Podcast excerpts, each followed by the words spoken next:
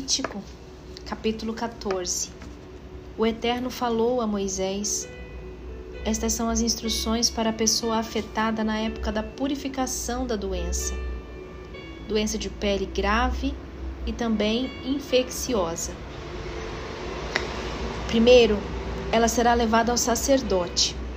Ele a levará para fora do acampamento, fará um exame. Se a pessoa infectada tiver sido curada da doença, o sacerdote dará ordem para que se tragam duas aves puras vivas, um pedaço de madeira de cedro, um pano tingido de vermelho e um ramo de isopo para a pessoa que será purificada. O sacerdote dará a ordem para que a pessoa mate uma das aves numa vasilha de barro com água de fonte. O sacerdote pegará a ave viva, o pedaço de madeira do cedro, o pano vermelho, o isopo e os molhará com o sangue da ave morta sobre a água da fonte. Então, aspergirá sete vezes a pessoa que está sendo purificada da doença grave de pele e a declarará pura. Finalmente, ele libertará a ave viva em campo aberto. A pessoa purificada, depois de ter lavado suas roupas, rapado todos os pelos e se banhado em água, estará pura. Depois disso, ela poderá entrar no acampamento outra vez mas terá que ficar de fora da sua tenda durante sete dias. No sétimo dia, terá de rapar todos os seus pelos, da cabeça, barba, sobrancelhas e todas as outras partes do corpo. Então, lavará sua roupa e tomará outro banho. Assim, ficará pura. No dia seguinte, no oitavo dia, pegará dois cordeiros sem defeito e uma ovelha de um ano, também sem defeito com três jarros de farinha da melhor qualidade misturada com óleo. O sacerdote que declarar a pessoa pura apresentará a pessoa e os alimentos da oferta ao Eterno na entrada da tenda do encontro. O sacerdote pegará um dos cordeiros e o apresentará com a caneca de óleo como oferta de reparação e as movimentará como oferta movida diante do Eterno. Ele matará o cordeiro no lugar em que se matam os animais da oferta de perdão e da oferta queimada, no lugar sagrado. Porque assim como a oferta de perdão, a oferta de reparação pertence ao sacerdote, é oferta santíssima. O sacerdote porá um pouco de sangue da oferta de reparação no lóbulo da orelha direita da pessoa a ser purificada, bem como no polegar da sua mão direita e no dedão do pé direito. Depois disso, derramará um pouco de óleo na palma da mão esquerda e com o dedo da mão direita aspergirá o óleo sete vezes diante do Eterno. O resto do óleo será aplicado no lóbulo da orelha direita da pessoa a ser purificada, bem como no polegar da sua mão direita e do dedão do seu pé direito sobre o sangue da oferta de reparação. Ele porá o resto do óleo sobre a cabeça da pessoa a ser purificada e fará expiação por ela diante do Eterno. Finalmente, o sacerdote sacrificará a oferta de perdão e fará expiação pela pessoa a ser purificada. Matará o animal da oferta queimada e o oferecerá junto com a oferta de cereal no altar. Assim, terá feito expiação pela pessoa. Ela está pura agora. Se a pessoa for pobre, não tiver recursos para apresentar essas ofertas, poderá levar um cordeiro como oferta de reparação, como oferta movida, para trazer expiação por ela, mais um jarro de farinha da melhor qualidade misturada com óleo para a oferta de cereal, uma caneca de óleo, duas rolinhas ou dois pombinhos. Um será para a oferta de perdão, o outro para a oferta queimada.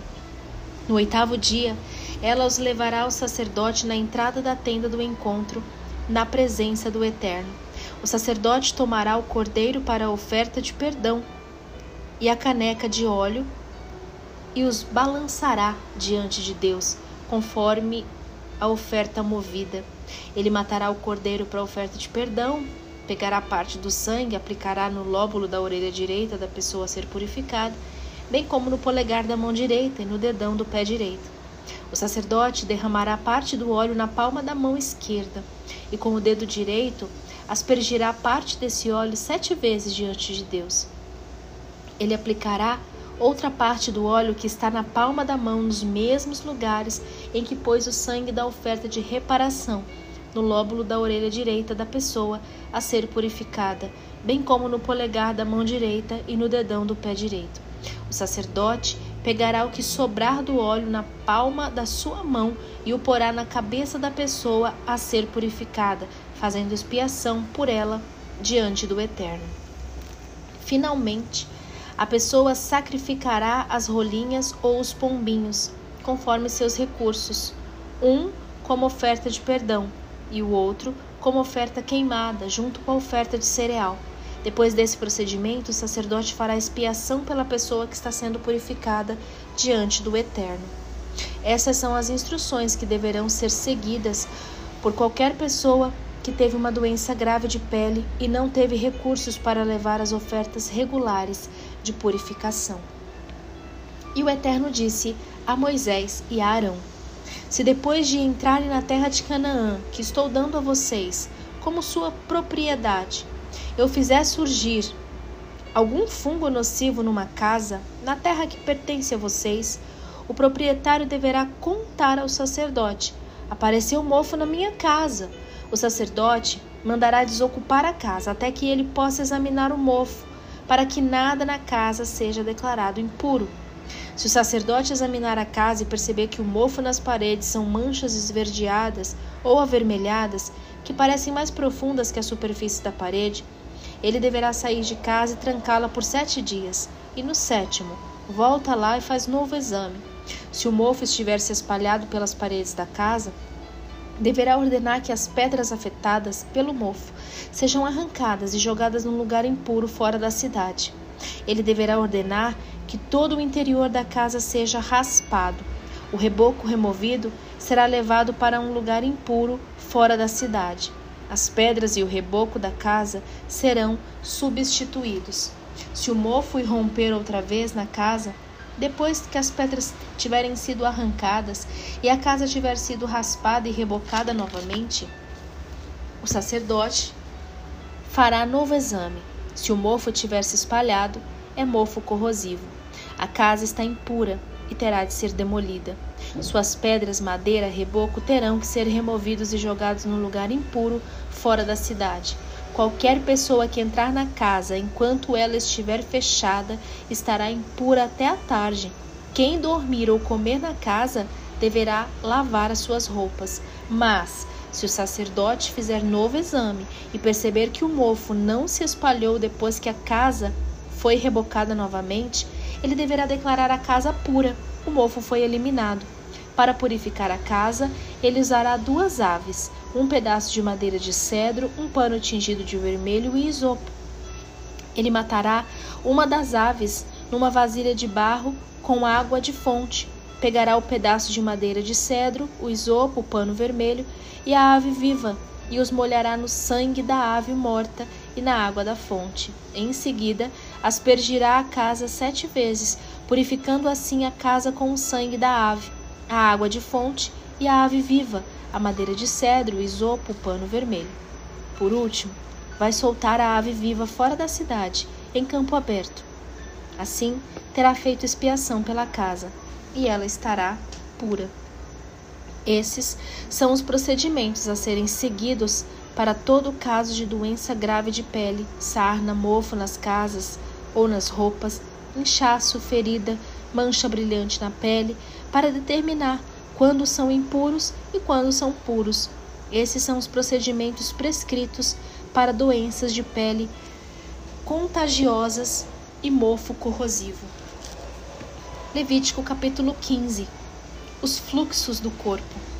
O Eterno disse a Moisés: Fale com o povo de Israel e diga: Quando um homem estiver com um fluxo proveniente do seu órgão genital esse fluxo é impuro. Não importa se é proveniente de corrimento ou de algum estancamento, ele está impuro. Ficará impuro durante todos os dias em que seu corpo tiver o corrimento ou o estancamento. Toda cama em que ele se deitar estará ritualmente impura. Tudo que se sentar será impuro. Quem tocar na cama dele ou sentar-se será impuro. Quem tocar na cama dele ou sentar-se em algo que ele sentou, ou tocar no homem que teve o fluxo, terá que lavar suas roupas, tomar banho, permanecendo impuro até a tarde. Se o homem que o fluxo cuspir em, em alguém que está puro, essa pessoa terá de lavar suas roupas, tomar banho, permanecendo impura até a tarde. Toda cela na qual o homem com fluxo montar será impura. Quem tocar qualquer coisa que esteve debaixo desse homem será impuro até a tarde. A pessoa que carregar esse objeto terá que lavar suas roupas, tomar banho, permanecendo impura até a tarde. Se o homem com o fluxo tocar em alguém sem primeiro lavar as mãos, este terá que lavar suas roupas e se banhar com água, permanecendo impuro também até a tarde. Se sua vasilha de barro for tocada pelo homem que tem fluxo, ela terá que ser quebrada. Mas a vasilha de madeira será lavada com água. Quando o homem que teve o fluxo estiver purificado dele, terá que contar sete dias para sua purificação, lavar suas roupas e banhar-se em água corrente. Então estará puro. No oitavo dia, oferecerá duas rolinhas ou dois pombinhos ao Eterno, na entrada da tenda do encontro. Deverá entregá-los ao sacerdote, que oferecerá um deles como oferta de perdão e o outro como oferta queimada. Assim, fará expiação por ele na presença do Eterno por causa do seu fluxo. Quando um homem tiver um fluxo seminal, deverá lavar todo o corpo com água e permanecerá impuro até a tarde. Toda peça de roupa e qualquer objeto de couro em que cair o sêmen deverá ser lavado com água, ficando impuro até a tarde. Quando uma mulher tiver fluxo de sangue, a impureza do seu período menstrual vai durar sete dias. Qualquer pessoa que tocar nela estará impura até a tarde. Tudo que tudo em que ela se deitar ou se sentar durante o período menstrual será impuro também. Qualquer pessoa que tocar sua cama ou qualquer coisa em que ela se sentar terá de lavar suas roupas e tomar um banho, ficando impura até a tarde. Se um homem tiver relações com ela e o sangue menstrual tocar nele, ele ficará impuro durante sete dias. Toda a cama em que ele se deitar será impura também. Se uma mulher tiver o fluxo de sangue durante muitos dias, mas não na época do período mensal, ou tiver um fluxo que dure além do seu período mensal, ela ficará impura, como durante seu período menstrual. Toda cama em que ela se deitar enquanto tiver o fluxo e tudo em que se sentar se tornará impuro, como em seu período mensal. Qualquer pessoa que tocar nessas coisas se tornará impura e terá que lavar as suas roupas com água, e essa pessoa permanece impura até a tarde. Depois que cessar o fluxo, ela terá que contar sete dias, só assim estará pura. No oitavo, deverá entregar duas rolinhas ou dois pombinhos ao sacerdote na entrada da tenda. O sacerdote oferecerá um deles como oferta de perdão e o outro como oferta queimada fará expiação por ela na presença do Eterno, por causa do fluxo que a tornou impura. Vocês são responsáveis por manter os israelitas separados do que os torna ritualmente impuros, para que não morram nessa condição e assim profanem a minha habitação que está entre eles. Esses são os procedimentos que devem ser seguidos no caso de um homem que tiver fluxo ou emissão seminal que o torne impuro, e no caso de uma mulher em que seu período menstrual, qualquer homem ou mulher com fluxo, e também o homem que tiver relações com uma mulher que está impura. Levítico capítulo 16 O dia da expiação. Após a morte dos dois filhos de Arão, eles morreram ao comparecer à presença de Deus com fogo estranho.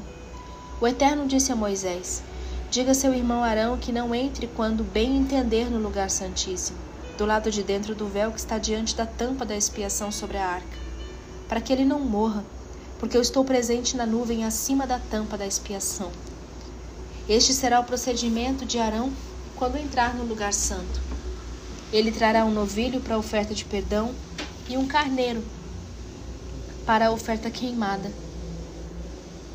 Vestirá a túnica de linho e o calção de linho, fixará o cinto de linho à sua volta e porá o turbante de linho, as roupas sagradas. Ele terá de se lavar com água antes de vesti-las. Depois, levará da congregação de Israel dois bodes para a oferta de perdão, para a oferta queimada. Arão deverá oferecer o novilho como oferta de perdão para ele próprio e para fazer expiação por si mesmo, por sua família.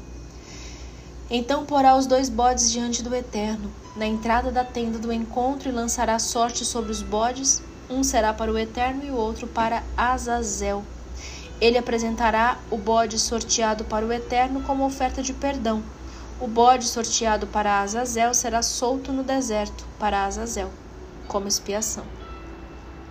Arão apresentará seu novilho como oferta de perdão para fazer expiação por si e por sua família. Vai matar seu novilho para oferta de perdão, vai pegar um incensário cheio de brasas do altar diante de Deus e dois punhados de incenso aromático em pó, e os levará para trás do véu. Então, porá o incenso no fogo diante do Eterno. A fumaça do incenso cobrirá a tampa da expiação que está sobre as tábuas da aliança, para que Arão não morra. Ele aspergirá com o dedo um pouco do sangue do novilho sobre a parte da frente da tampa da expiação e depois diante da tampa da expiação sete vezes. Em seguida, matará o bode da oferta de perdão a favor do povo e levará o sangue para trás do véu. Repetirá ali o que fez com o sangue do novilho, aspergindo-o diante da, da tampa da expiação e sobre ela. Assim, fará expiação pelo lugar santíssimo por causa das impurezas dos israelitas, seus atos de rebeldia e todos os seus outros pecados. Ele fará a mesma coisa pela tenda do encontro, que está entre o povo, no meio das suas impurezas. Ninguém poderá ficar na tenda, desde o momento em que Arão entrar para fazer expiação no lugar santíssimo, até quando ele sair, depois de fazer a expiação por si mesmo, por sua família e por toda a congregação de Israel. Ele sairá e se dirigirá para o altar que está diante do Eterno e fará expiação pelo altar Esfregará um pouco de sangue do novilho no sangue e do sangue do carneiro nas quatro pontas do altar. Com o dedo, aspergirá nele parte do sangue sete vezes para purificá-lo e consagrá-lo das impurezas dos israelitas. Quando Arão concluir o ritual de expiação pelo lugar santíssimo, pela tenda do encontro, trará à frente o bode vivo porá ambas as mãos sobre a cabeça do animal e confessará todas as iniquidades do povo de Israel, todas as suas rebeliões e todos os seus pecados. Todos os pecados repousarão sobre a cabeça do bode, e ele será enviado ao deserto, conduzido por um homem que estará de prontidão. O bode levará todas as iniquidades para um lugar solitário, e o homem soltará o animal no deserto. Finalmente, Arão virá para a tenda do encontro e tirará as roupas de linho que vestiu para entrar no lugar santíssimo. Deverá deixá-las ali. Ele levará ele a, a, lavará com água em lugar sagrado, vestirá a roupa sacerdotal, apresentará a oferta queimada por si mesmo e a oferta queimada a favor do povo, fazendo expiação por si mesmo e pelo povo, e queimará a gordura da oferta de perdão no altar. O homem que levar o bode para Azazel no deserto, depois lavará suas roupas e também se lavará com água. Só então, é, só então terá permissão para voltar ao acampamento. O novilho e o bode da oferta de perdão, cujo sangue foi levado para dentro do lugar santíssimo para fazer a expiação, deverão ser levados para fora do acampamento e queimados o couro, a carne e os excrementos. O homem designado a queimá-lo depois deve lavar as roupas e também se lavará com água. Só então estará autorizado a voltar ao acampamento. Esse deve ser o procedimento padrão entre vocês, uma ordenança para sempre. No dia 10 do sétimo mês, tanto o natural da terra quanto o estrangeiro, residente farão jejum solene e se absterão de todo trabalho, porque nesse dia será feita a expiação por vocês, para purificá-los. Na presença do Eterno, vocês serão purificados de todos os pecados. É sábado de todos os sábados, por isso vocês terão que jejuar. É uma ordenança perpétua. O sacerdote que for ungido e ordenado para suceder o Pai deverá fazer o sacrifício de resgate. Ele porá as roupas de linho sagradas, purificará o lugar santíssimo ao fazer expiação, purificará a tenda do encontro e o altar da expiação. Fará expiação pelos sacerdotes e por toda a congregação. Esta é uma ordenança perpétua para vocês. Uma vez por ano se fará expiação por todos os pecados do povo de Israel. E Arão fez tudo exatamente como o Eterno havia ordenado a Moisés. Mais uma vez, Levítico sendo intensamente forte, não é? O livro de Levítico realmente ele nos, ele nos aponta para a ordem, para a obediência, para a disciplina, para tudo aquilo que a carne não gosta. Deus, ele, como eu disse no áudio anterior, ele é detalhista. Até para quem é o próprio sacerdote. Arão precisava também sacrificar para que ele pudesse entrar no lugar santíssimo. Não era de qualquer forma. Deus não aceita o tanto faz. É por isso que às vezes Levítico parece um pouco violento. Os filhos de Arão foram mortos, sim, porque Deus exige reverência na Sua presença. Que possamos aprender com esse livro a oferecermos a Deus aquilo que a Sua presença requer: reverência, respeito. Isso não quer dizer falta de intimidade, mas também não tira de Deus a qualidade máxima dele de ser santíssimo. Precisamos ser santos, porque Ele é santo, como Ele está nos ensinando aqui. Que após essa leitura, Faltam, se eu não me engano, dois dias para encerrarmos. Faltam alguns capítulos. Já estamos finalizando mais um livro para a glória de Deus. Mas que fique a essência desse livro sobre sermos o sacrifício. Deus quer sacrifício também. Mas antes do sacrifício, o coração obediente. Amanhã, Levítico, capítulo 17.